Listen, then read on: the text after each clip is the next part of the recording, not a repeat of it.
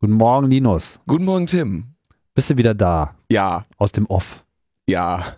Und hast das Gefühl, irgendwas verpasst zu haben? Äh, nein, es ist. Äh, Nichts passiert.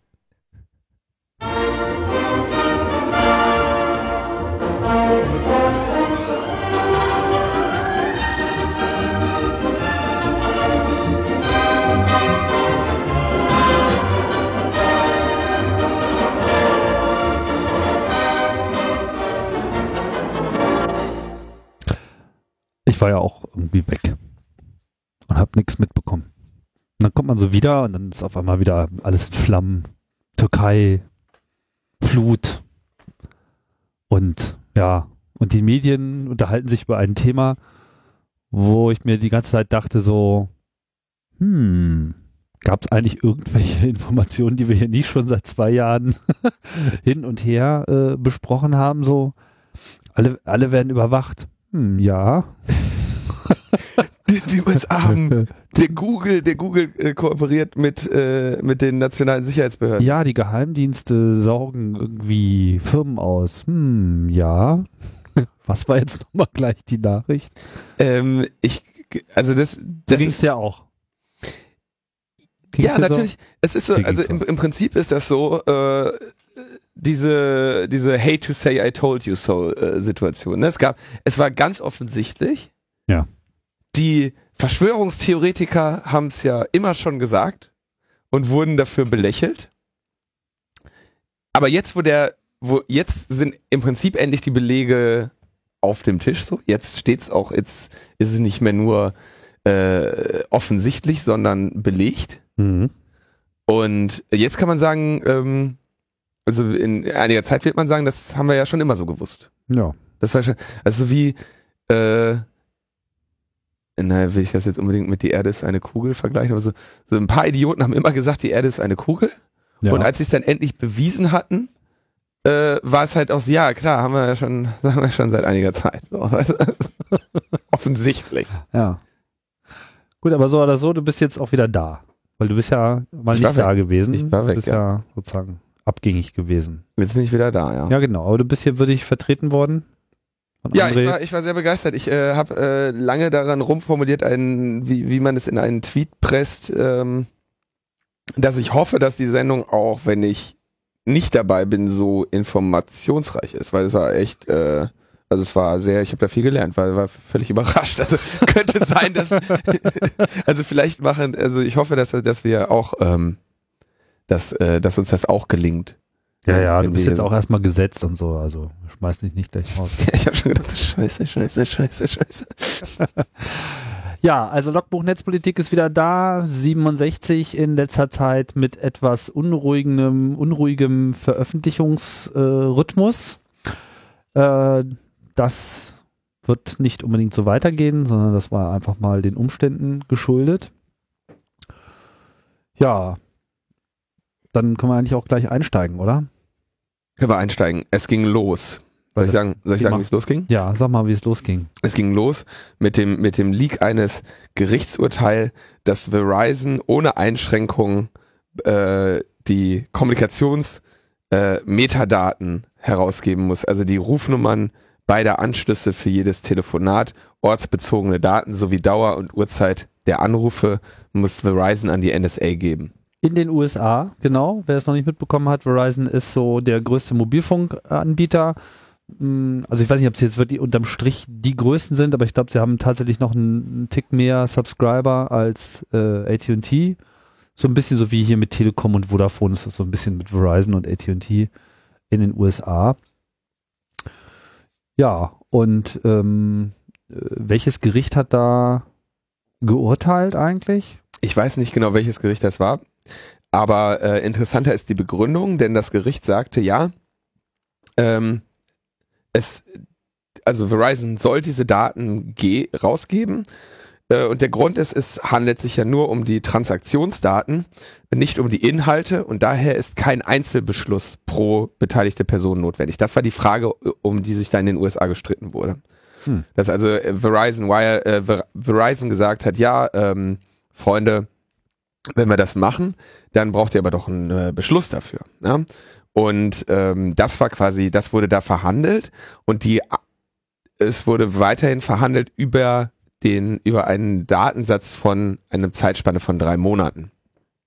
Mhm. Wie dem, wie dem, wie dem aufmerksamen äh, Bürger äh, sicherlich nicht entgangen ist, das ist äh, Vorratsdatenspeicherung. Das ist genau Vorratsdatenspeicherung, äh, wie wir sie in der äh, EU als äh, EU-weit gelten haben und eigentlich nur noch in, in, in Deutschland debattieren äh, und loswerden wollen. Und in, in Deutschland sind das sechs Monate. Mhm. Ja, oder, oder sollen es sechs Monate sein? Diese drei Monate Frist, das ist ja das, wo in, in die Richtung äh, äh, das Justizministerium da noch so ein bisschen irgendwie die Vorratsdatenspeicherung versucht einzudämmen und so, die genaue Gemengelage ist da unklar. Aber das ist, oder ist da momentan unklar, aber genau das ist Vorratsdatenspeicherung. Haben wir in Deutschland. Können wir einen Haken das machen, aber auch. den Europäer auch mit Stolz zu wissen, dass man zumindest im Bereich der Telekommunikation in den USA noch voraus ist. Richtig da denke ich auch, da können wir einfach mal äh, auch äh, stolz die Flagge zeigen, dass äh, wir solche Gerichtsurteile, solche Streitereien äh, führen wir bei uns schon lange nicht mehr. Genau. Andererseits interessant, also äh, beruft sich die USA bei dieser bei dieser ganzen Aktion auf ihren Patriot Act, der ist ja schon von 2001, glaube ich, war Patriot Act Zeit, oder? Das war so post 9/11 ja, ähm, war das also wahrscheinlich noch 2001 oder äh, dann spätestens 2002. Ich kann ja mal ganz kurz gucken. Patriot Act. Ähm, das war 2001, ja. Uh, providing appropriate tools required to intercept and obstruct terrorism act. Ja, uh, to intercept and obstruct terrorism. Das war der Patriot Act und der ist die, äh, der, der soll dann auch die Basis für diese, für diese Sache da sein. Und ähm, da kann man dann, da kommt dann dieses schöne, ähm, also, sage ich später noch was zu. Also das war jetzt erstmal so der, der erste Punkt. Und ähm, das, das zündete natürlich schon einigermaßen in den USA, dass man sich dachte, ah, seid ihr wahnsinnig und so. Ne? Aber ähm, irgendwie mit durch den Begriff Transaktionsdaten und so konnte man das ausreichend äh, auf ein Niveau heben, wo der durchschnittliche IQ eines äh, Amerikaners aufhört, so dass man da jetzt irgendwie nicht großartig ähm, noch nicht so den großen Skandal hatte. Und dann kam diese diese diese Wahnsinnsveröffentlichung, dass nämlich seit 2007 die NSA ein äh, Programm mit dem Namen Prism unterhält. Prism wie das Prisma. Mhm. Und ähm, das besteht hauptsächlich daraus, dass sie bei den, äh, bei vielen großen ähm, Computer- und Internetanbietern, namentlich Microsoft, Yahoo, Google, Facebook, Paltalk, keine Ahnung, YouTube, Skype, AOL und seit Oktober 2012 auch Apple, ähm, gespeicherte und Echtzeitkommunikation in ihrem Zugriff haben. Also das heißt, sie können E-Mail, Video und äh, Audio-Chats, Videos, Fotos, Voice-over-IP, ähm, Datenübertragung, Profile und Details in sozialen Netzwerken und mehr ähm, einsehen. Mhm. Und das ist jetzt die, äh, das ist, das war es eigentlich auch schon, ja. Also die großen, die großen Provider oder die großen Diensteanbieter der USA arbeiten mit der äh, National Security Agency zusammen. Genau, und das Ganze war ein Leak von einem Edward Snowden, von dem die Welt vorher so noch nichts wusste, der äh, ich das richtig sehe, bei der NSA gearbeitet hat, ne? Und ein Subcontractor, wenn ich das Ein Subcontractor war und der äh, das irgendwie nicht so geil fand und sich jetzt irgendwie nach Hongkong abgesetzt hat, so in der Hoffnung, da äh, irgendwie mit einer heilen Haut davonzukommen. Die Wahrscheinlichkeit dessen wird, glaube ich, gemeinhin als gering eingestuft. Dass der Heile aus der Nummer rauskommt? Ja. Ja. Aber er ist doch jetzt in die freie Welt geflohen. Nach China. Julian Assange, äh, Julian Assange le legte ihm ja äh, Asyl in äh, politisches Asyl in, in Ecuador. Äh, ja, oder zumindest in, in äh, äh, Süd- oder Lateinamerika nah. Ja. Weil, also das, ich müsste so, so, Solange er sich noch ausgereist bekommt, ja. Jetzt aber schnell nach Ecuador. Ja, aber im Prinzip ist das nicht unbedingt jetzt eine Kopie das Bradley Mannings äh, Ding, aber ich schätze mal, äh, dass jetzt auch dieses Leak auf einem ähnlichen Level eingestuft werden dürfte Mhm. durch die äh, Autoritäten in den USA und äh, dass der junge Mann jetzt nicht unbedingt mit so viel Zuspruch und einer äh, Zukunft in den USA äh, rechnen kann. Also berufliche Zukunft innerhalb der USA, schlechte Karten im Moment. Mhm. Ähm, ich, ich denke auch sonst, also der wird sich mit dem Gedanken anfreunden müssen, dass er dieses Land nicht mehr betreten kann. also er kann es bestimmt betreten. ja, klar kann er, aber also es ihm, dass, dass er, wenn er nochmal in die USA kommt, dann ist er in tiefer Scheiße. Entweder äh, weil sie ihn da hingeholt haben oder weil, weil sie ihn dann da sich schnappen werden. Ja. Hm. Äh, ich weiß jetzt nicht, ob Hongkong so eine, so eine meine Wahl wäre, wenn ich mich vor den USA verstecken soll. Ich habe da, wollte, aber ich habe da so eine äh, Einschätzung gelesen, wo einige meinten, das wäre jetzt gar nicht so äh, ungünstig. Mhm. Also es wäre ja nicht damit zu rechnen, dass China sich den, äh, den Ärger mit Hongkong einhandeln wollen würde, weil Hongkong ja diese Freihandelszone ist und dass China zwar theoretisch den sich dort schnappen und ausweisen, äh, an, an die USA ausweisen könnte, dass sie aber sich wahrscheinlich den, den, ähm, den Ärger mit Hongkong da irgendwie nicht geben wollen, weil da ist ja irgendwie in letzter Zeit ganz, ganz befriedet da diese ganze Ecke. Äh, keine Ahnung, was da, also ich kann das nicht, ich kenne die, die politische Situation dann nicht ausreichend, um äh, bewerten zu können, wie sicher er in Hongkong ist. Also er er wird- wird, da wahrscheinlich aber darüber nachgedacht. haben Das wollte ich auch gerade meinen. Also er wird darüber nachgedacht haben, nur was heißt das schon? Ne? Also so oder so sind äh, einfach seine Möglichkeiten da sehr eingeschränkt in Zukunft, äh, irgendwas zu machen und äh, ja, also äh, das zeugt auf jeden Fall schon von einer gewissen Überzeugung, die ihn dort geleitet hat.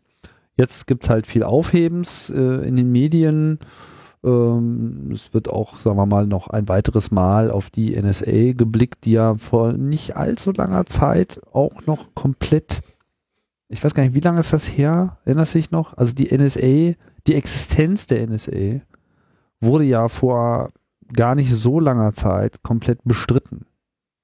Also, dass es dieses, dieses, dass es diese Gruppe überhaupt gibt, war ja sozusagen nicht unbedingt äh, Teil der öffentlichen Diskussion. Oh, das muss aber, also sie existiert seit irgendwie seit den 50er Jahren. Ich weiß nicht, ob es eine Zeit lang da noch geheim war, aber ah, oh.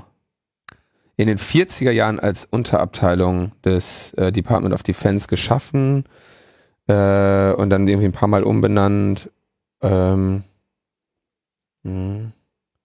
Da weiß ich gar nicht genau, ob das, ob es da irgendwie Kann ich jetzt auf so jeden genau Fall kenn nicht, aus, nicht. auswendig äh, runterbeten. Das hat sich auf jeden Fall vor einiger Zeit geändert.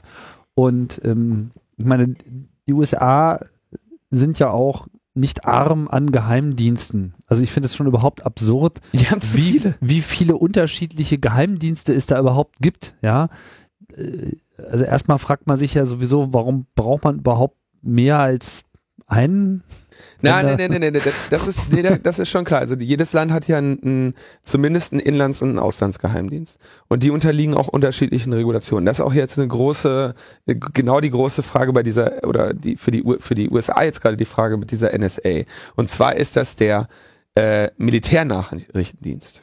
Ja. Das heißt, die haben äh, nur irgendwo Finger drin zu haben bei, ähm, bei Nicht-Amerikanern. Und ähm, Darum dreht sich jetzt im Wesentlichen auch die Aufmerksamkeit. genau darum dreht sich nämlich die Aufmerksamkeit, weil die ganzen Libertären, also es ist interessant, dass jetzt eigentlich hast du jetzt die, die linken, progressiven, äh, sag ich mal, äh, Datenschützer, liberalen äh, Leute, die irgendwie an eine offene Demokratie glauben äh, und gleichzeitig aber die, diese libertären, äh, das ist ja so eine sowas Wirres, so diese libertäre Fraktion, die gibt's ja eigentlich in, in Deutschland, Europa nicht so stark, wie es sie in den USA gibt. Also die Leute, die sagen, wir wollen halt äh, einen ganz, ganz, ähm, wir wollen einen, einen schmalen Staat haben, wir wollen irgendwie Waffenrechte haben, wir wollen so möglich wie, so wenig wie möglich äh, dass irgendwo die Regierung eingreift, was aber gleich, gleichzeitig aber das mit sehr starken konservativen Idealen verbinden und ähm, sich natürlich dann auch so diese kranken äh, Auswüchse des Kapitalismus dazu auch äh, gerne noch äh, mit in Kauf nehmen. Und deren Hauptargument ist ja eigentlich, äh, dass sie so sagen so, Americans don't spy on Americans. Ja, es gab diesen spannenden Vortrag, du hast ihn vielleicht gesehen beim äh, 29C3, wo dieser Thomas Drake, äh, NSA-Aussteiger, da über äh, die, über die Auswüchse des, äh, der NSA schon ähm, dann da referiert und geklagt hat. Das aber aus dieser, diese ganze Zeit, diese Inbrunst ähm, des, des, äh, äh, des, des guten Patrioten, ja, und dass das alles, äh, also der, der alles irgendwie nur deshalb verwerflich fand, weil er doch Amerikaner ist hm. und sich nicht irgendwie über das Gesamte, also das war das Einzige, was ihn daran aufgeregt hat, ja. Und genau das, das ähm, beschäftigt jetzt auch gerade die USA, ähm, dass es früher einen Foreign äh, Intelligence Surveillance Act gab, auf, auf dessen Basis die NSA, oder den gibt's immer noch, aber früher war das die Basis der Arbeit des äh, NSA. Und da mussten sie pro Überwachungsvorgang äh, jeweils eine, eine Autorisierung haben und bestätigen, dass alle beteiligten äh, Kommunikationspartner außerhalb der USA sind. Und mit dieser, äh, mit dem Prism reicht es für sie, dass sie einen begründeten äh, Verdacht haben, dass eine der Kommunikationsparteien außerhalb der USA war zu der Zeit, an dem äh, die, die Aufnahme äh, gesammelt wurde. Das heißt, du hast jetzt als, als US-Amerikaner, der mit einem äh, Menschen kommuniziert, der sich nicht innerhalb der USA befindet, eine sehr, bist du schon, fällst du in dieses Raster und äh, Ferngespräch.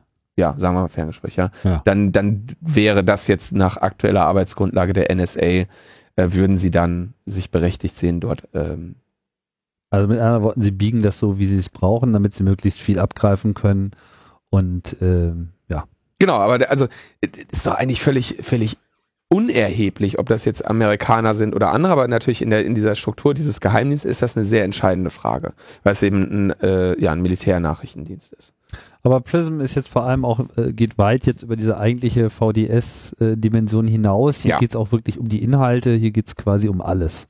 Also da reden wir von äh, Zugriff auf, wie, wie sagt man das immer so schön? Ich hatte mir das sogar nochmal extra notiert. Also im Prinzip ähm, Zugriff auf einmal die Daten, die auf den Servern liegen und, und Zugriff auf die, also gespeicherte Kommunikation, sagen wir mal die E-Mails auf meinem Google-Mail-Server. Ja, ich bin ja auch betroffen davon. Ich habe ein, äh, hab ein Google-Konto, da ist, sind auch E-Mails drin. Das wären dann eben gespeicherte Daten und auch auf die Echtzeitkommunikation. Das ist dann eben der Fall, ähm, äh, Skype oder so. Ne? Skype speichert nicht, sondern die machen halt äh, Live-Verbindung oder, oder FaceTime, ja. Deswegen ist sicherlich Apple da mit drin. Und ähm, da haben die halt überall irgendwie ihren Zugriff zu. Das ist auch äh, offensichtlich nicht eine standardisierte Sache, sondern so wie sich hier diese Folien, die der Guardian da äh, geleakt hat, mithilfe von dem Snowden, äh, steht dann so, dass sie sagen so, ähm, in der Regel äh, bekommst du das hier, was hier steht, aber äh, your mileage may vary äh, by provider. Also, mhm. aber so sie sagen halt E-Mail, Chat, Videos und so weiter, je nachdem. Also du bekommst natürlich keine ähm, keine Videokonferenzen von einem Dienst, der keine anbietet, ja. Also grob haben sie das hingekriegt. Und das ist natürlich jetzt irgendwie, also natürlich ist das ein, ein enormes Leak, dass das in diesem Ausmaß rauskommt.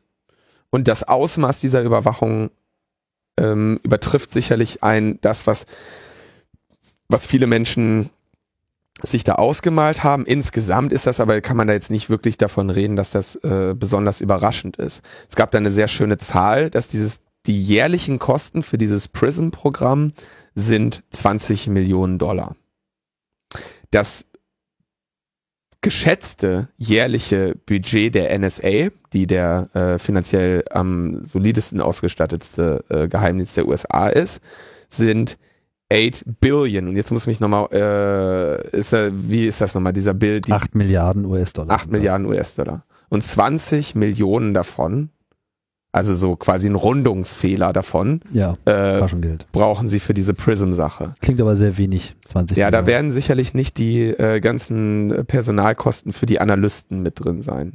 Sondern also der technische Aufwand. Ich würde schätzen, dass das der technische, sagen wir mal, Gerätekosten, Aufrechterhaltung und Administration oder so, Ausbau, äh, solche Dinge betrifft. Also die Infrastruktur und die Wartung der Infrastruktur könnte ich mir vorstellen. Die Spy Cloud. Also wenn du sagst, da sind jetzt, was waren das, zehn größere äh, Provider, waren da glaube ich mit an Bord, ne? zwei, vier, sechs, neun. Wenn du sagst zwei Millionen, was kannst du mit zwei Millionen bei einem Provider machen? Kannst halt eine ordentliche Infrastruktur dahinstellen, äh, kannst die warten. Aber ich glaube nicht, dass da schon der komplette Analystenapparat auch noch mit drin ist in den 20 Millionen, denn sie haben bisher 77.000 Intelligence Reports äh, verfasst, in denen das äh, Programm irgendwie, also dieses Prism-Programm äh, berücksichtigt wurde. Sie haben äh, ins, ja, es, nee, in den Informationen, die daher kamen, äh, verwendet irgendwie, also das sind tausend, die sind immer nur Zahlen mit vielen Nullen, ja. Ja, aber es gibt jetzt auch keine Erkenntnisse, äh, inwiefern diese ganze Überwachung jetzt schon wirklich irgendwas gebracht hat. Nee, da bin ich mal gespannt. Da werden sie, würde ich jetzt vermuten, je nachdem, wie lange die Sache gespinnt wird, wer, werden die USA da eventuell mit irgendwelchen Beispielen, also wird die Regierung da mit irgendwelchen Beispielen vortreten und sagen, hier, den Obama hätten wir niemals ohne das Ding erschießen können, weil der hat ein Gmail-Konto gehabt oder so. Irgend so ein Quatsch werden sie sich wahrscheinlich noch einfallen lassen. Hm. Würde ich jetzt so mal erwarten. Äh, weiterer interessanter Spin war ja, dass in der, in der konservativen US-Presse, man muss ja jetzt irgendwie einen Grund finden, diesen Messenger da zu erschießen. ne? Also man muss ja jetzt irgendwie dem, dem Snowden irgendwie noch äh, den äh, Und einen schwarzen Peter zu. irgendeinen schwarzen Peter zuschieben. Und da waren ja dann auch schon, wurden ja dann die Stimmen laut, die sagten, der Skandal ist nicht, dass der, ähm, dass, dass die NSA das macht, sondern dass der Snowden jetzt äh, äh, äh, mit der mit den Operationen dieses Militärgeheimdienstes Dienstes, äh, interferiert, indem er das bekannt macht, ja. Mhm. Und da, da äh, wird natürlich schon das, das Schwert gewetzt, um dem Mann irgendwie noch einen schwarzen Peter zuschieben zu können. Was vermutlich in der, in der US-Öffentlichkeit äh, dann auch gelingen wird. Die ist ja nicht durch besonderes Reflexionsvermögen bisher aufgefallen.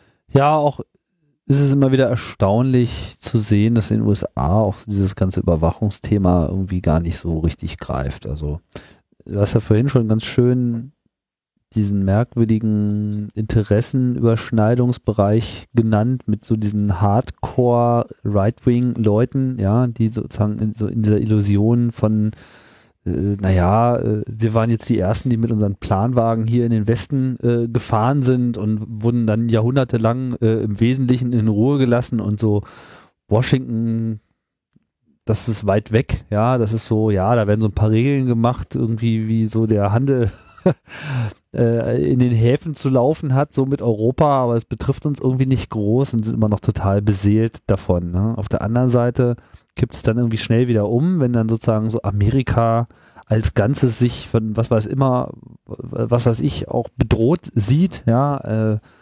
Aliens, dem Islam oder sonst irgendwas, äh, dann schieben sie alles in diese Zentralisierung rein und dann darf da auch aus vollen Rohren gefeuert werden. Also es passt irgendwie von mit unserer europäischen Brille natürlich auch alles nicht so zusammen. Ich glaube, dass dieser eigentliche Bürgerrechtsanteil, den wir da gerne ausmachen wollen, in einer starken Minderheit ist.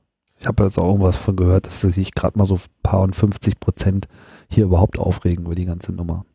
Was sagte, äh, was war Obamas äh, erstes Quote dazu, dass er sagte, du kannst nicht 100% Sicherheit, 100% Datenschutz und 100% so und so haben. Also, ähm, ja, m- müsste ich, Freiheit? ja, aber äh, Obama, Das ist mal mein Lieblingssatz der deutschen Politik. Hundertprozentige Sicherheit kann es nicht geben. Das ich mir da ein, eine Kerbe in ein Holz geschnitzt hätte, da wäre wahrscheinlich von dem Holz nicht viel übrig geblieben. Also spannend ist, dass er, ja, hier, hier habe ich das cool. Uh, you can't have 100% security and then have 100% privacy. Spannend, ja.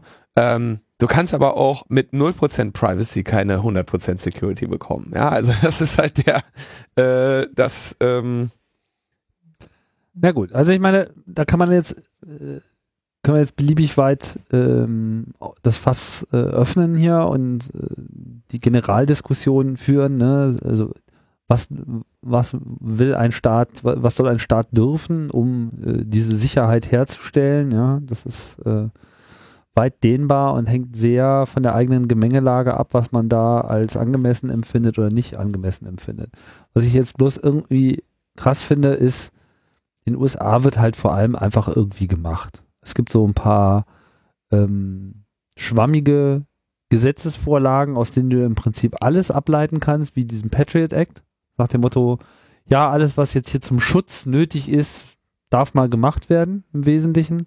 Und dann wird halt einfach auch gemacht. Und ich würde ja noch nicht mal sagen, dass wir jetzt hier schon am Ende ähm, des Fasses angekommen sind. Also es ist vielleicht jetzt schon mal eine irre Dimension, aber es ist bestimmt nicht das einzige, äh, was in den USA von dem Government durchgeführt wird, von dem die Öffentlichkeit so nichts weiß. Wir jetzt nicht in so einen verschwörungstheoretischen ja. Bereich vordringen, aber äh, dass es hier so einen Disconnect zu geben scheint mit dem, worüber die Öffentlichkeit wirklich klar äh, in Kenntnis gesetzt wird und was, was tatsächlich läuft, das, das scheint mir offensichtlich zu sein. Spannend, spannende Sache dazu ist natürlich noch, dass das alles irgendwie äh, eigentlich nur ähm, also seinen Ursprung hatte in der, in der Bush-Administration, der größere Teil des Ausbaus aber dann ähm, und die Nutzung in der äh, Obama-Administration stattgefunden hat. Mhm. Das heißt, das, was, äh, also das, das große zentrale äh, Wahlversprechen Obamas, was viele Menschen da eben auch bewegt hat,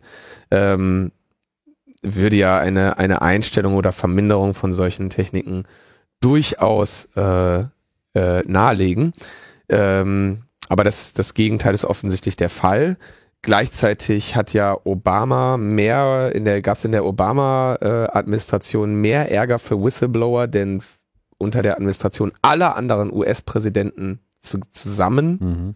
Ja, das heißt also, seine, er geht ja auch härter gegen, gegen Whistleblower vor als ähm, er das versprochen hat. Er hat ja ursprünglich mal betont, wie wichtig Whistleblower sind. Mhm. Ähm, auf Bradley Manning kommen wir später nochmal kurz zu sprechen. Und was war das dritte, was an Obama scheiße ist? Oh, keine Fäkalsprache. ähm,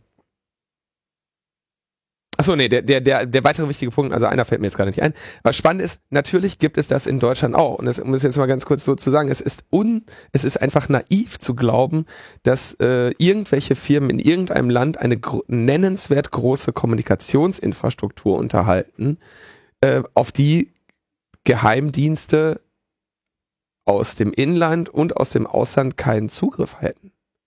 Da sorgen die schon für. Und in Deutschland ähm, gibt es das gleiche, ein genau gleichlautendes Programm mit dem Namen Strategische Fernmeldeaufklärung, das vom äh, Bundesnachrichtendienst äh, betrieben wird, ja. Die also digitale Kommunikation irgendwie rastern. Wir hatten hier sogar schon darüber berichtet. Das waren die, die irgendwann 2011 ähm, kam da der letzte äh, äh, Bericht raus. Das waren die, die auf einmal so einen Anstieg hatten, weil es so viel Spam gab. Ja, die hatten äh, hatten auf einmal eine Spam-Problematik und das verriet dann auch, wo sie anzapfen. Nämlich wenn sie quasi vor dem Spam-Filter anzapfen, dann zapfen sie alles an und nicht erst äh, irgendwie dahinter, quasi wenn die E-Mail schon im Postfach ist. Trotzdem, äh, USA müssen sich warm anziehen, weil Merkel angekündigt hat, dass sie Prism mit Obama besprechen will. Ne? Mhm, da wird's aber, und hier äh, Ilse Aigner kündigt ihren NSA-Account.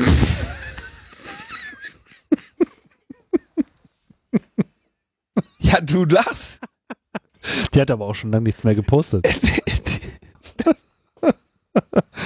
ja. Also, ich habe da schon lange nichts mehr gelesen von ihr. Die äh, währenddessen packt der ähm, äh, packt der Edward Snowden übrigens immer noch mehr aus seinem äh, Karton raus. Der macht da jetzt gerade den, äh, den äh, Glenn Greenwald, äh, den, den Guardian-Journalisten, glaube ich, zum, den macht er gerade unsterblich mit dem, was er da auspackt. Ähm, jetzt gibt's da noch die Tailored Access Operations, wo sie also äh, im großen Stil auch äh, äh, in fremde Rechner und Netzwerke eindringen, Daten klauen. Ähm, dann gibt es diese äh, Boundless Informant Übersicht, wo erstaunlicherweise ausgerechnet Deutschland so ein roter Punkt da ist, dass, äh, dass also viele Deutsche betroffen sind von dieser NSA-Spionage. Und was ja noch ein sehr schönes Seitennachricht war, wurde gar nicht so groß äh, äh, aufgehängt, dass irgendein ähm, eine junge Dame, die 18-jährige Jana, äh, die wollte nach ihrem Abitur als Au pair in die USA. Und sie hat diese Verhandlungen über diese Au pair-Situation äh, äh, dann ähm, selber äh, organisiert über Facebook. Äh, wo dann also sie eine Familie fand, die sagte, ja, du kannst hier bei uns, äh, kannst bei uns wohnen, machst Au pair, kriegst noch ein kleines Taschengeld äh, und Kost und Logis und äh, kümmert sich dafür um die Kinder der Familie. Au pair halt, ne? Nur das mhm. hat sie jetzt nicht bei irgendeiner Au pair-Organisation gemacht, sondern eben über Facebook. Und äh, dann kam sie in den USA an und wurde dann von der von der Einwanderungsbehörde äh, rausgewunken und äh, sehr eindringlich gefragt, warum sie denn in die USA käme. Und ähm, schlussendlich, äh, weil sie denen natürlich nicht sagte, dass sie äh, äh dass sie da jetzt eine Au pair machen möchte, sondern dass sie Freunde der Freunde besucht.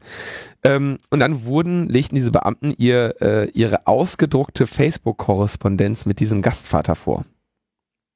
Und äh, warfen ihr dann vor, sie plane hier äh, illegale, illegale Arbeit nachzugehen. Hm. Schwarz bezahlte Au-pair-Tätigkeit.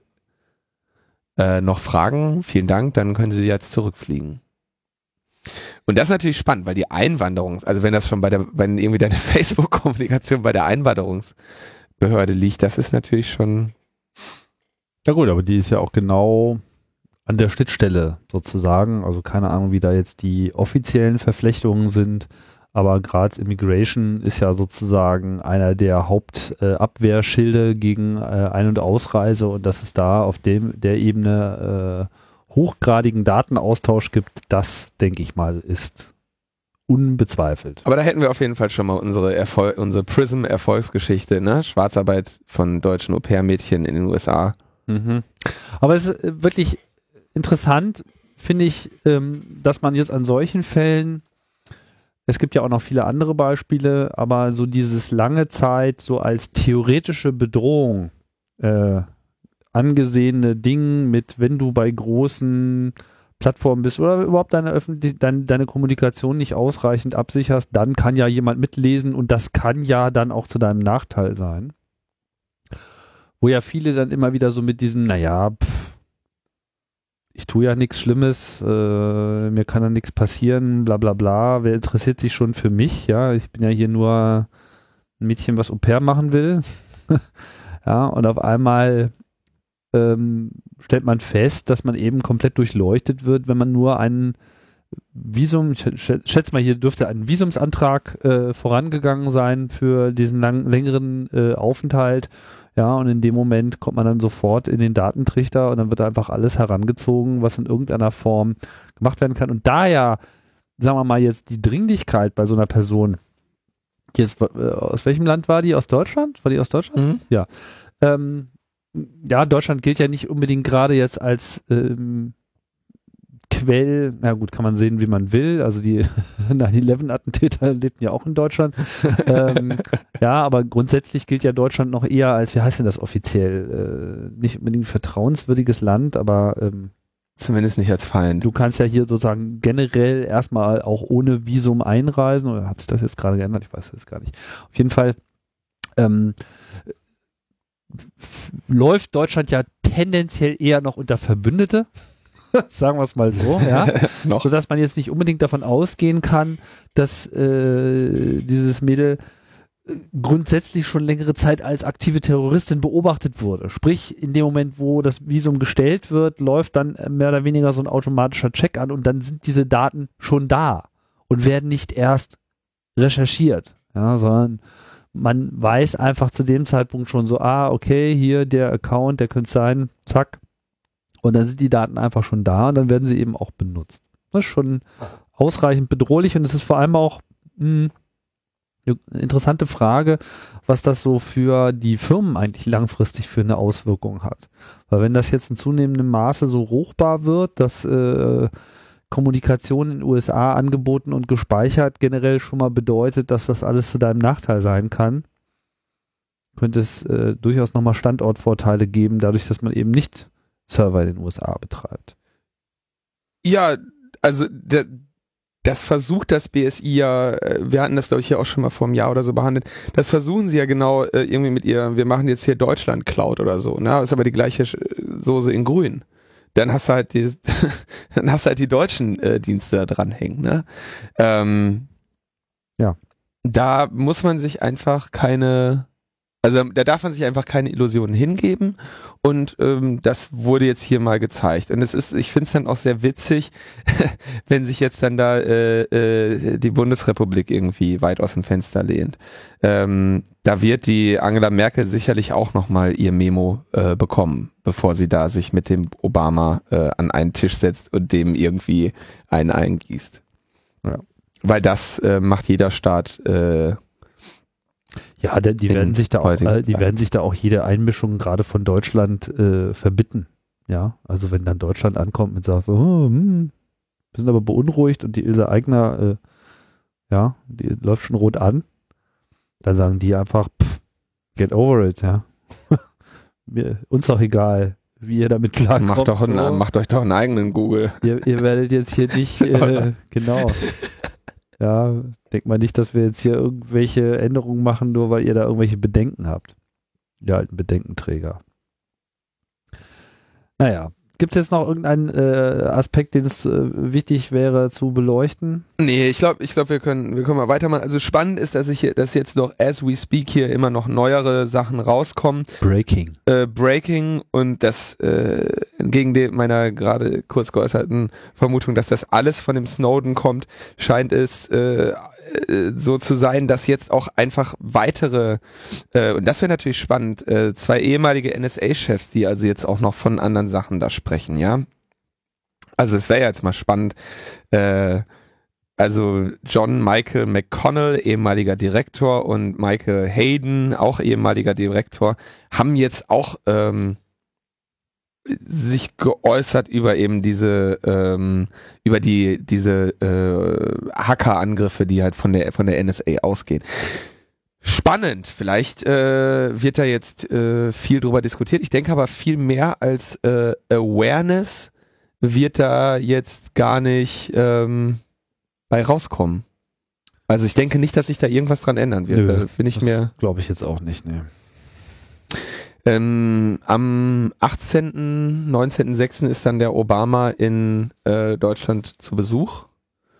Da wird dann die Angela Merkel äh, sich mit ihm unterhalten. Ich denke mal, sie wird sich dann beklagen, dass es, dass es da nicht ausreichend deutsche Technologie zum Einsatz kommt bei dieser Überwachung, denn wir haben ja dann auch ganz vorzeigbare Hersteller für, für die Hardware, die äh, für sowas äh, ja. äh, gebraucht wird.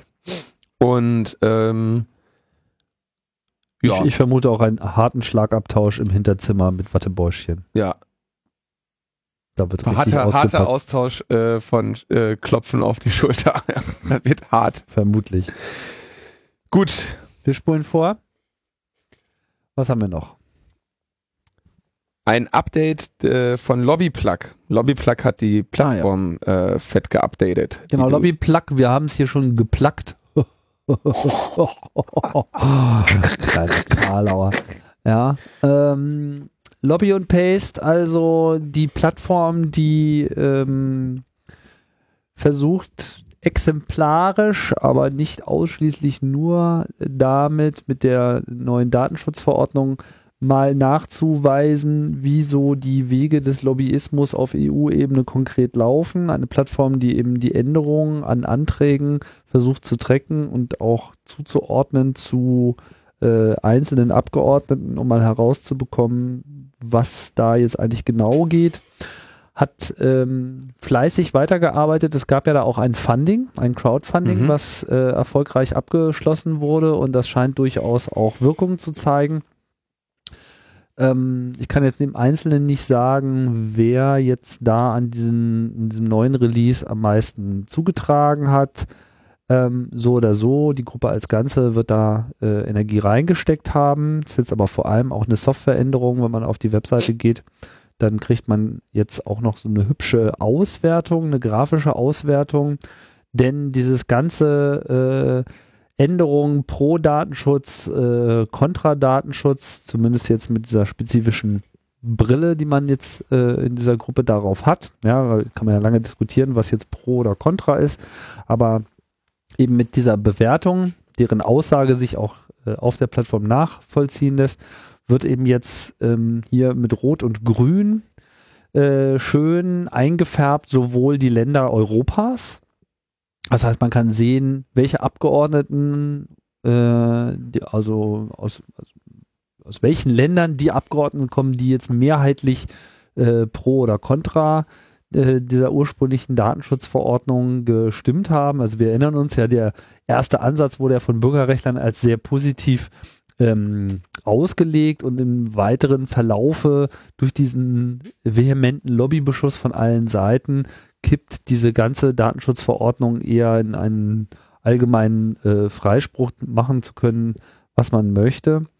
Und äh, diese Visualisierung auf Lobbyplug, die gibt jetzt einfach ein bisschen mehr Überblick. Da gibt's dann auch gleich einige Überraschungen, wenn man äh, da drauf schaut, finde ich zumindest. Ja, also dass hier zum Beispiel Länder wie Deutschland, Frankreich, auch Österreich und interessanterweise auch Bulgarien, Portugal und ähm, Griechenland hier äh, grün eingefärbt werden, während der Rest eher schlechter abschneidet.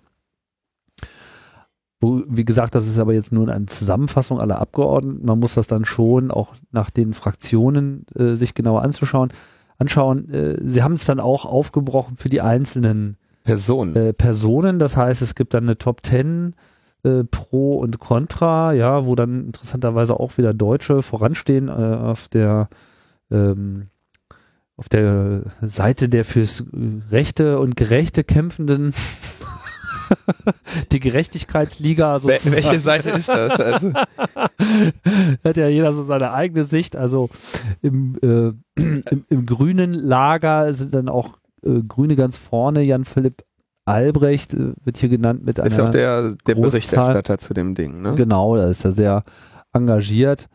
Ähm, wenn man da halt mal Also draufklickt. äh, Jan Phil- Philipp Albrecht führt mit äh, 181 Amendments für stärkeren und 34 für schwächeren Datenschutz äh, die Liste jener an, die am meisten für einen stärkeren Datenschutz machen.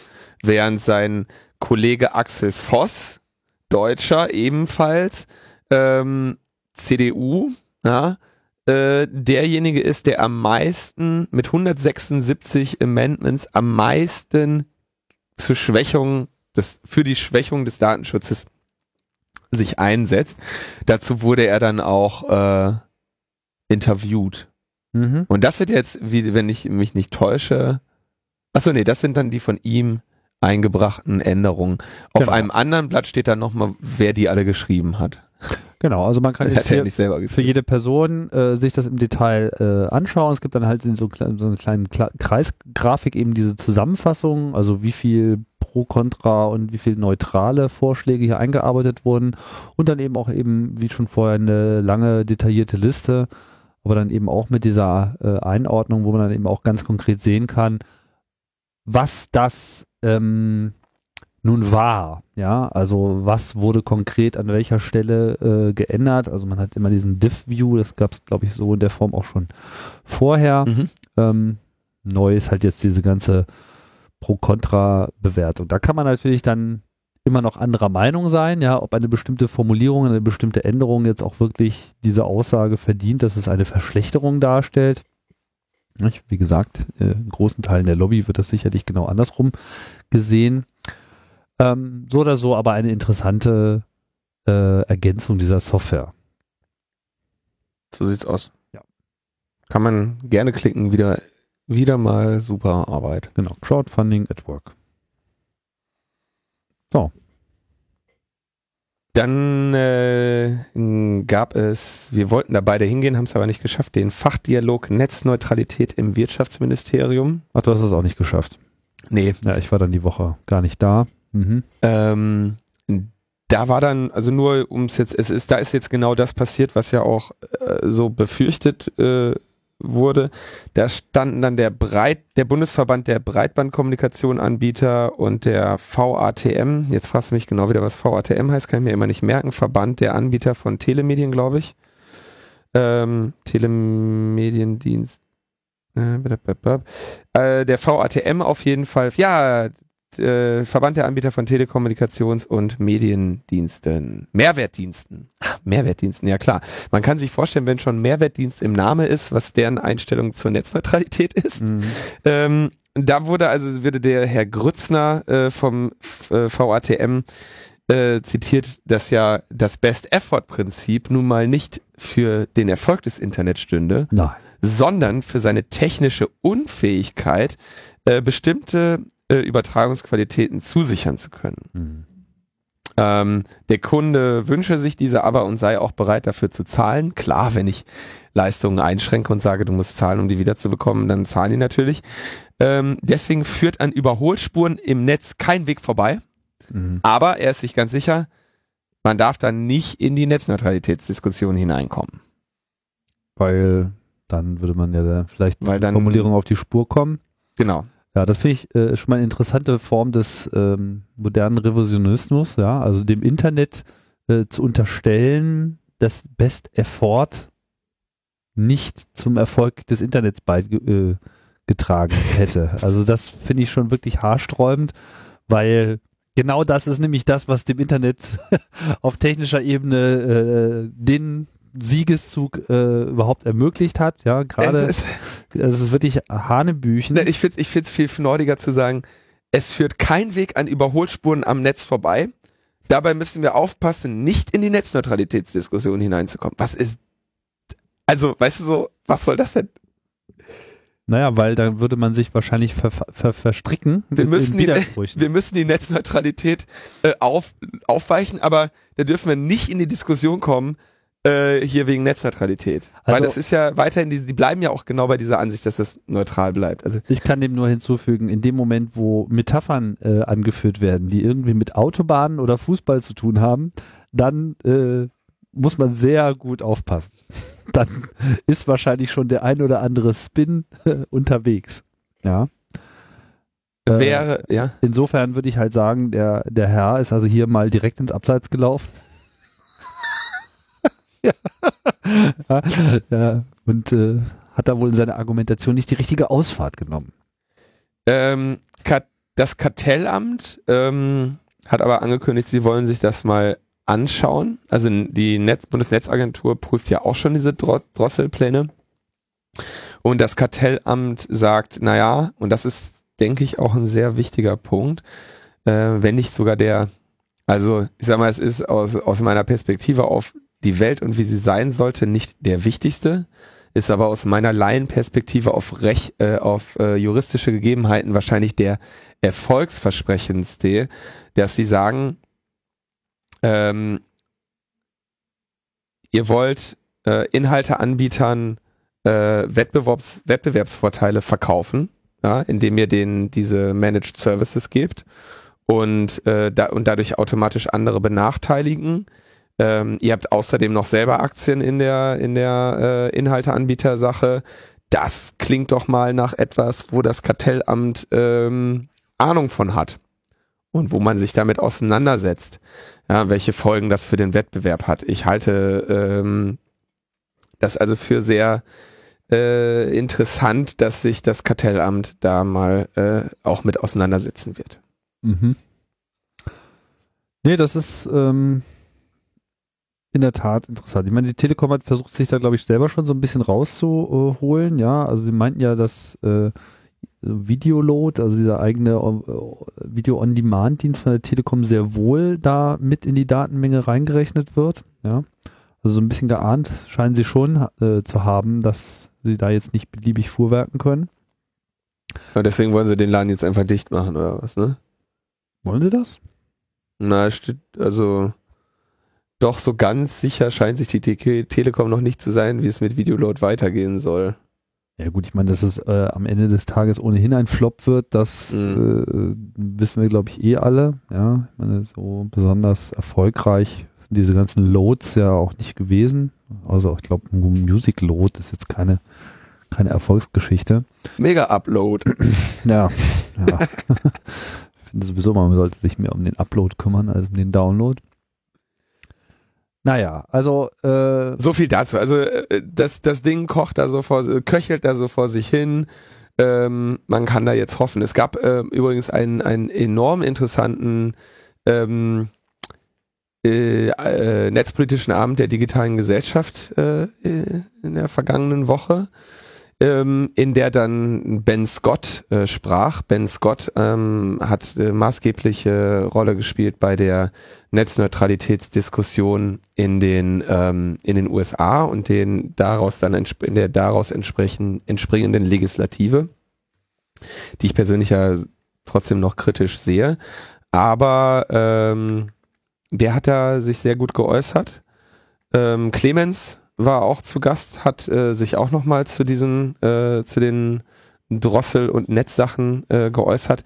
Den kann man da durchaus nochmal ähm, empfehlen. Ich suche das gerade mal raus. Da gibt's ja ähm, sicherlich auch wieder ähm, Aufzeichnungen von. Habe ich noch nicht gefunden. Link folgt oder kann man wahrscheinlich irgendwie dann bei netzpolitik.org oder auf digitalegesellschaft.de finden. Ja, machen wir weiter. Wir haben es vorhin schon angesprochen. Bradley Manning. Jetzt gerade, wo so neue Whistleblower mit aufs äh, Feld kommen. In seinem äh, Fall wird vor allem darüber diskutiert, ob er denn nun einer ist oder nicht. Oder ob er nicht einfach nur ein ganz böser Soldat ist, der seine Loyalität, seine Eingeschworene gegenüber dem Staat missbraucht hat. Ja. Ich denke, das ist so im Wesentlichen erstmal die Linie, die sich jetzt beim Prozessauftakt gezeigt hat. Ja, aber er steht halt vor dem Militärgericht. Insofern weiß ich nicht, ob die Debatte da noch länger, äh, äh, längere Zeit geführt wird, weil pff, der äh, Chefankläger sagt ja, also du bist ein, du bist eben nicht irgendwie ein Whistleblower Zivilist, sondern du bist halt ein geheimnisverratender Soldat. Und da gibt's hier nicht irgendwie Whistleblower-Schutz oder so. Das Ding, was wir hier machen, heißt Militär. Mhm. Aber er hat ja den ganzen Prozessbeginn schon mit einem Teilgeständnis äh, begonnen, soweit ich das mitbekommen Ja. habe, so geschickt äh, formuliert, dass eben all das, was ihn so richtig in die Scheiße reiten könnte, nämlich sozusagen töten könnte, dass das erstmal um, umschifft wurde. Ist das irgendwie akzeptiert worden mittlerweile? Oder? Ja, also das äh, weniger wegen seines Teilge weniger wegen des Inhaltes seines Teilgeständnisses, sondern Die auf Tatsache, dass er es überhaupt gemacht die hat. Tatsache, dass er es gemacht hat, ähm, hat dazu geführt, dass das Gericht von der Möglichkeit der Hängung, der Verhängung der Todesstrafe Abstand genommen hat. Das Mhm. heißt, der Mann äh, fürchtet nicht mehr um sein Leben, sondern nur noch äh, darum, äh, wie er den Rest seines Lebens verbringen wird. Ja. Übrigens sei da nochmal äh, auf, auf einen schönen Artikel verwiesen mit dem Titel Inside the United States, wo jemand im typischen Duktus, ähm, Peter Gelling hieß er, im typischen Duktus, wie hier in der westlichen Welt über Unrechtsregime berichtet wird, über die USA geschrieben hat. Wo er Aha. dann auch sagte, Bradley Manning, der da irgendwie gezwungen wird, äh, nackt ohne Kopfkissen zu schlafen und so, ne? Und dann ähm, also mal, das ein, ein, ein, das sollte man gelesen haben. Das Wo ist das? Äh, das habe ich äh, als Link zu dem zu dem Thema Prism dabei, aber ich füge es auch nochmal unter den Bradley Manning Artikel. Denn natürlich zieht sich diese Prism-Sache schon auch so ein bisschen weiter. Also Prozessauftakt äh, gegen Bradley Manning, die ganze Nummer wird jetzt ungefähr ein Jahr lang dauern, bis Mhm. dann Urteil gesprochen wird. Mhm. Kann man mit rechnen, dass äh, das dauert. Na gut. Ansonsten, ähm, wir haben hier schon lange darüber diskutiert, äh, die E-Mail, äh, das äh, kommende Desaster der Bundesrepublik Deutschland. Du warst ja selber da Experte. Ich war der Experte zu. Hast versuchen, versucht, noch irgendwie Einsicht zu erzeugen bei irgendjemanden. Ich habe versucht, ihn dazu erklären. Ja, aber offensichtlich war jetzt keiner dazu bereit. So hat auch der Bundesrat das durchgewunken, dass es doch eigentlich viel einfacher ist, die eigenen Sicherheitsstandards zu senken, anstatt äh, mal die eigenen Gesetze, bei denen man sich irgendwann mal was gedacht hat, auch äh, einzuhalten. Und deswegen kann jetzt die E-Mail auch irgendwie in Betrieb gehen mit, ja, muss jetzt nicht so sicher sein, weil wir haben es ja nicht besser hinbekommen. Genau, das ist das äh, E-Government-Gesetz. Ähm, also da geht's um die Kommunikation mit äh, Ämtern und Behörden von Bürgern. Ähm, dieser zweite, äh, dieses zweite Gesetz, ähm, wo es dann um die um die Gerichte ging, wo ich dann auch noch bei der zweiten Anhörung war, äh, wird dann vermutlich bald folgen. Ja, Opposition hat geschlossen äh, gegen die äh, dagegen gestimmt, ähm, haben auch äh, im Bundesrat dann nochmal zu zur Begründung relativ äh, relativ textsicher äh, zu meinen Argumentationen, äh, da meine Argumentationen vorgetragen. Ähm, ja, äh, oder was heißt meine Argumentation? Die, die Argumentation der Ratio vorgetragen. Ja, aber wo kommen wir denn da jetzt hin, wenn man jetzt immer über alles richtig nachdenken würde? Na, also wir haben jetzt ein, ein völlig peinliches äh, E-Government-Gesetz und äh, dürfen gespannt sein, ob das jetzt irgendwo zu irgendwelcem. Äh ja, aber was, was kann schon Großes passieren? Also ich meine, du verschickst dann halt eine Mail, die wird dann halt bei dem übertragenen Telekommunikationsunternehmen dann auch wieder äh, unverschlüsselt weitergereicht. Äh, ach so, waren das nicht die Unternehmen, die sowieso alles weiterreichen, wenn jemand mal vorbeikommt und sagt, äh, Schick ich, mir das doch mal. Ich hab's ja immer, ich hab's ja immer gesagt, das ist natürlich eine Sache, die man, die man in so einer Stellungnahme dann nicht schreibt weil man ja da, äh, da bin ich als technischer Sachverständiger. Ähm, der Grund dafür, dass die D-Mail nicht vernünftig sicher ist, ist ganz einfach, dass du als als Staat doof wärst, ein, ein sicheres Ende-zu-Ende verschlüsseltes äh, Komplikationsmittel anzubieten und zwar jedem. Du willst doch hier deinen Prism machen und deine strategische äh, Kommunikationsaufklärung. Ähm, du machst, das macht man nicht. Strategische Fernmeldeaufklärung heißt ja dieses BND-Programm. Hm. So. Und jetzt stell dir mal vor, die NSA geht hin oder, oder der BN, äh, die Bundesregierung geht, die Bundesregierung oder USA gehen hin und sagen, ey, hier, übrigens, äh, sicher Ende-zu-Ende verschlüsselte Kommunikation für jeden. Yay! Äh, Warum hast du dich nicht als Sachverständiger für die CDU aufstellen lassen oder die CSU? Die haben mich nicht angefragt. Ach so. Aber das wäre doch auch sehr schön gewesen, wenn du da einfach mal ganz klar so argumentiert hättest. Ja, also das äh, kann man ja jetzt nicht sicher machen, weil wenn man das Ende zu Ende verschlüsseln würde, dann würde ja dem Staat die Möglichkeit fehlen, an allen möglichen Stellen da strategisch Daten äh, im Geheimen zu sammeln und das ist der Grund. Also das, das ist ganz offensichtlich der Grund. Es ist ganz klar. Dass es irgendwann mal anders drin stand im Gesetz, war eher ein Unfall. Stand ja, nie, stand ja nie anders drin. Es stand ja immer drin, ja, man kann auch Ende zu Ende verschlüsseln über D-Mail. Hm. Kann man, kann man über jede, wie ich bereits erklärt, über jedes Kommunikationsmittel. Ich kann eine Ende-zu-Ende verschlüsselte SMS an dich senden. Allein es gibt keinen, du müsstest sie dann irgendwie Hand entschlüsseln oder, oder irgendwie, ne, mit, ähm, ja, also so, so sieht's aus. Wir, es passt eigentlich wunderschön in diese, in diese Meldung mit dem, oder in diese Erkenntnisse mit dem Prism, ähm, mit rein. Ähm, da sieht man das, ja. Das wird natürlich nach außen anders verargumentiert, aber das ist ganz offensichtlich. Das, äh, und ich würde es ehrlich gesagt, im, im, äh, im Linusismus würde ich es mir auch nochmal überlegen. Hm. Ob ich äh, zumindest von, von, von staatlicher Seite äh, so eine Möglichkeit äh, bieten wollen würde. Als, als Diktator jetzt, ja. Oder in einer Demokratur. Schalten wir nach Brüssel. Auf der EU-Ebene wird aber nicht nur sich nicht um unseren Datenschutz äh, gesorgt, sondern ähm, da gibt es dann auch noch diese Sache mit diesen Hacker-Tools. Ja. Hacker-Tool-Verbot. Ja, das ist ja auch schon ein bisschen älter eigentlich, die ganze Geschichte. Ich weiß nicht, hatten wir das überhaupt schon mal hier? Nee, deswegen nee, habe ich es ne? ja mit, äh, mit aufgenommen. Ja. Ähm, das fiel mir ein. Oje. Ähm, also, da, also böse, böse Hacker-Tools, die die Welt unsicherer machen müssen unbedingt verboten werden. Und das ist die Vorlage äh, im EU-Parlament oder wie? Oder wird das noch im Ausschuss bearbeitet? Was? Also ich habe mich da, da habe ich mich äh, mit mit André drüber unterhalten, der ja auch den Artikel auf Netzpolitik.org dazu geschrieben hat. Ähm, es geht im Prinzip da so um um das um das Gleiche, was wir in Deutschland auch schon haben, den den äh, den Hacker-Paragraphen, ja, dass sie sagen, okay, wir wollen Hacker-Tool-Verbot äh, in in in in der Form haben, dass wir sagen, die Nutzung ähm, oder die Verbreitung von diesen, äh, von diesen Tools ähm, äh, stellen wir unter Strafe. Mhm. Ähm, Ja, aber welche Tools sollen denn jetzt ähm, da bestraft werden? ähm, Tatwerkzeuge, also Hacker-Tools, dürfen nicht hergestellt, verkauft, beschafft, eingeführt, besessen, verbreitet oder verfügbar gemacht werden, wenn sie dem Zweck des Eindringens, des rechtswidrigen Eindringens in Informationssysteme dienen. So. Und das ist natürlich jetzt so eine, äh, oder, oder, also, nee, Moment. Also, Hackertool ist ein Tool, das rechtswidrigen Zugang zu Informationssystemen oder Systemeingriffe oder Eingriffe in oder das Abfangen von Daten ermöglichen. Da steht aber jetzt noch das Wort rechtswidrig drin.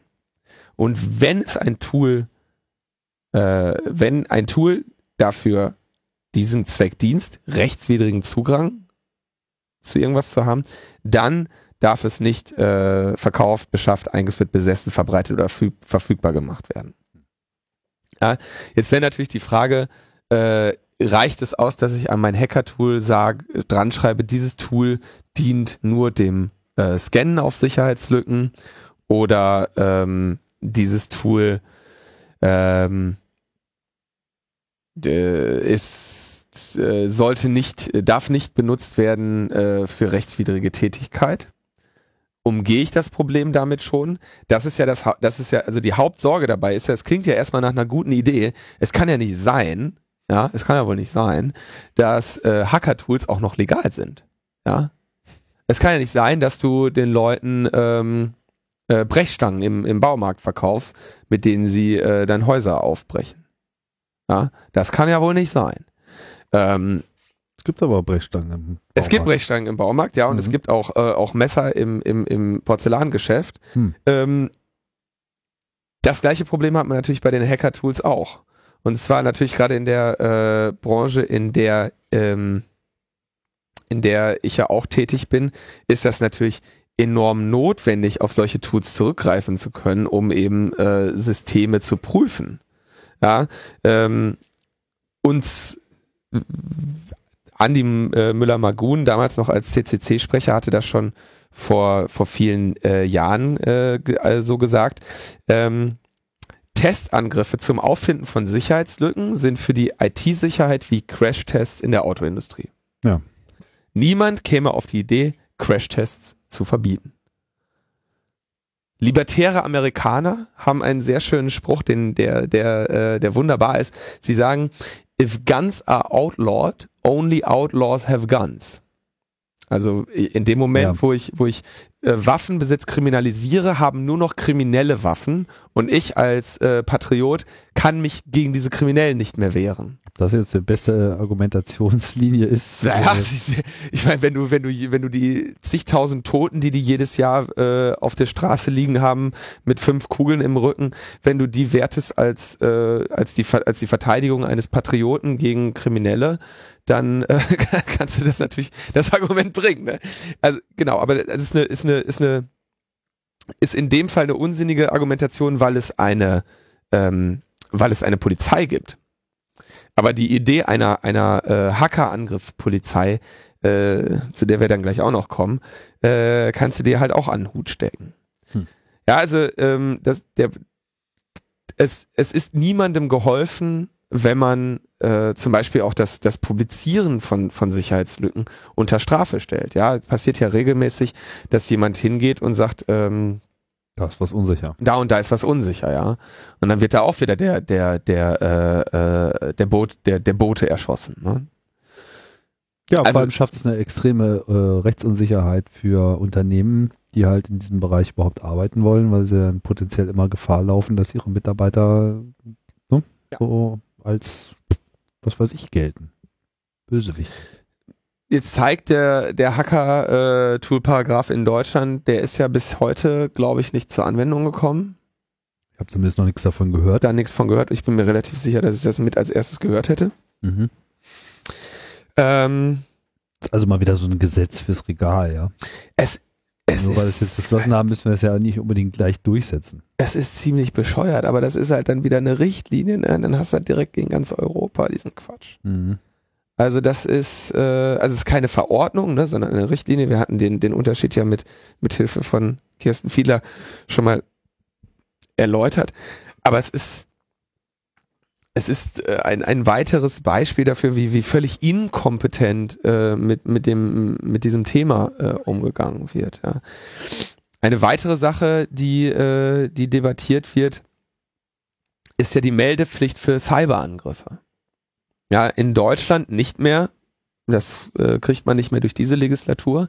Da wurde das aber natürlich auch äh, besprochen. Da ist die, die Rationale ist, dass ich als Unternehmen, ähm, Wenn man angegriffen wird, dass man das dann auch melden muss. dass man das melden muss und die, äh, die, die, der Gedanke, der dahinter steht, ist, ist gar nicht so blöd, dass man sagt, wir wollen den, den Austausch, ähm, das Wissen über die, die tatsächlich stattfindenden Angriffe ähm, Sammeln. sammeln und teilen, ja, um einen besseren Überblick dafür zu bekommen, ja, um die Mhm. große Dunkelziffer des Cybercrime und so uns zu erschließen und um, äh, wenn einer einmal einen Angriff äh, erfahren und abgewehrt hat, dass, dass dieses Wissen geteilt wird, ja, dass wir, dass wir eine, quasi so eine Art ähm, Immunsystem aufbauen, äh, und zwar äh, in, in, in, in einer Gruppe. Das macht das äh, BSI oder das, das Ziel strebt das BSI ja an mit dieser ähm, Allianz für äh, Cybersicherheit, die wollen ja auch genau so etwas machen. Ähm, das ist natürlich relativ schwierig, ähm, weil das so, das ist, das sind so Gruppen, wo du eigentlich, also das ist so ein, so ein Game Theory Problem in dieser Gruppe. Ähm, du hast als Mitglied dieser Allianz eine, einen sehr guten, wenn du Glück hast, viele Informationen, die du als, als Sicherheitsbeauftragter deines Unternehmens äh, wieder mit in deine Organisation hineintragen und dort zur Anwendung bringen kannst. Das heißt, als still dort sitzen und Zuhörender kannst du sehr gut profitieren davon. Das Ganze funktioniert aber nur, wenn es auch Leute gibt, die in dieses, in diese Gruppe hineintreten und sagen, Freunde, so und so haben sie uns hier gerade maximal erwischt. Da habe ich echt mal ein Wochenende stark geschwitzt und ich da, ähm, aber wir haben es so und so abwenden können, ja. Das heißt automatisch, dass du dich vor diese Gruppe stellst und sagst, hier, ich habe äh, ein Sicherheitsproblem. Ja, und das ist, die Kultur ist bis heute, äh, die Kultur ist heute noch nicht da, dass, äh, dass man so etwas freimütig äh, zugeben würde. Ja? Ähm, weil natürlich, ähm, Klar, weil die Firmen natürlich Angst haben, dass es dann irgendwie so in die Medien äh, sickert und wenn es dann mal wieder heißt, hier Firma XY, äh, ja, große Hackerangriffe Mhm. äh, finden statt, äh, alles in Gefahr, denken sich dann halt die potenziellen Kunden so, hm, Hm. da ist es ja wohl nicht so toll. Wobei man halt, weil nicht unterschieden wird zwischen Angriffe und äh, erfolgreicher Angriffe. erfolgreicher Angriff. Ja, ich meine, dass jetzt äh, DDoS-Attacken etc. oder eben auch konkrete Hackattacken stattfinden, ist ja das eine. Die Frage ist, wie gut ist man dagegen äh, geschützt? Ne? Ja. Insofern scheint, also wäre jetzt so meine, äh, mein Gefühl, diese, diese ganze Cyber-Allianz-Nummer da, die scheint nicht so richtig zu funktionieren. Und deswegen kommt, liegt natürlich dann der Gedanke nahe zu sagen, okay, wir machen jetzt hier eine Meldepflicht. In Deutschland, wie gesagt, kriegen sie halt nicht mehr durch diese Legislatur.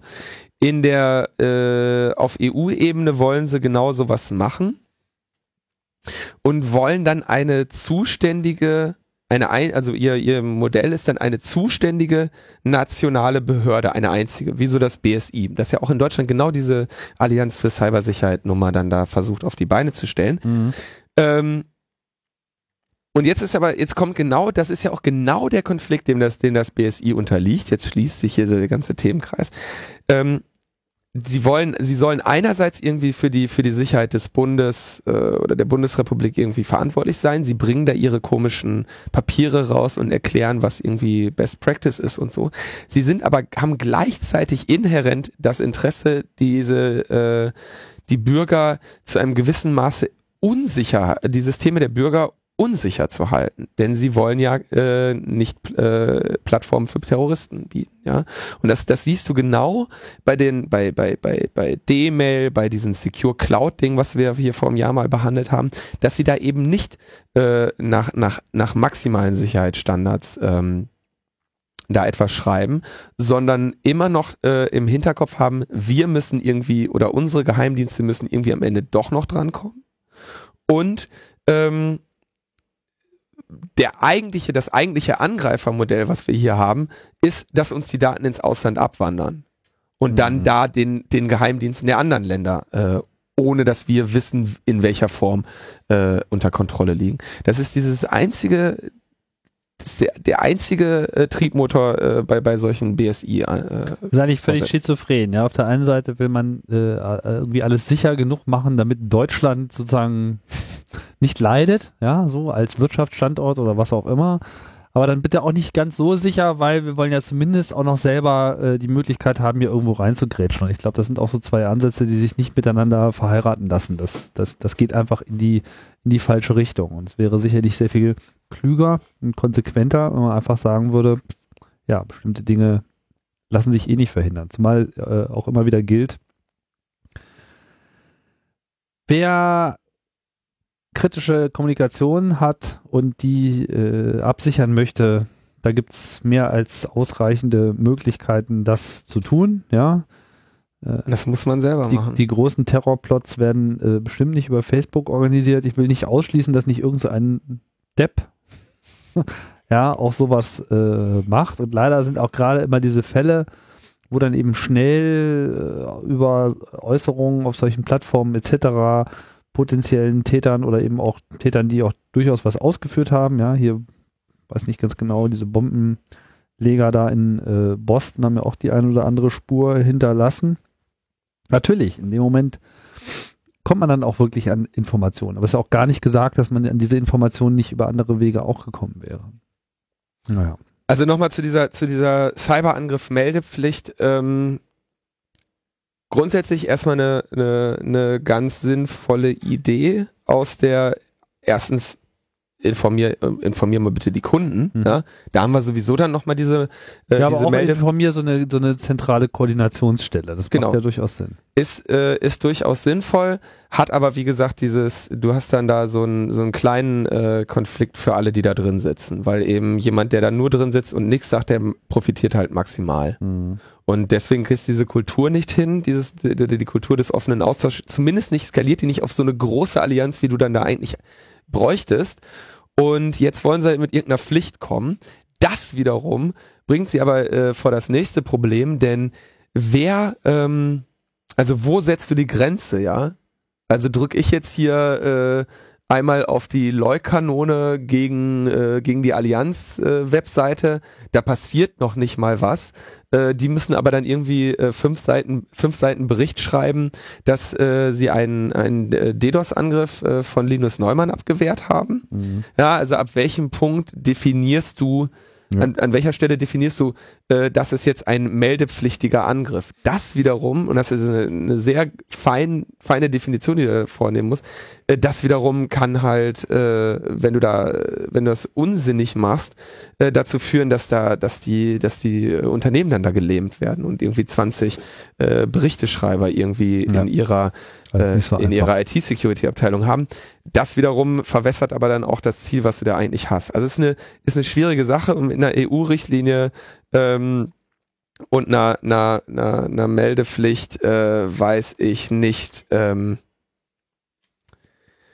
wie gut, das wie gut du das am Ende äh, umsetzt. Ich glaube, dass äh, vermutlich da dann doch der der äh, zumindest wenn es um, wenn es wirklich darum geht, dass die eigene Infrastruktur sicherer wird, dass da der kleine äh, informelle Informationsaustausch zwischen Verantwortlichen dann doch zielführender ist.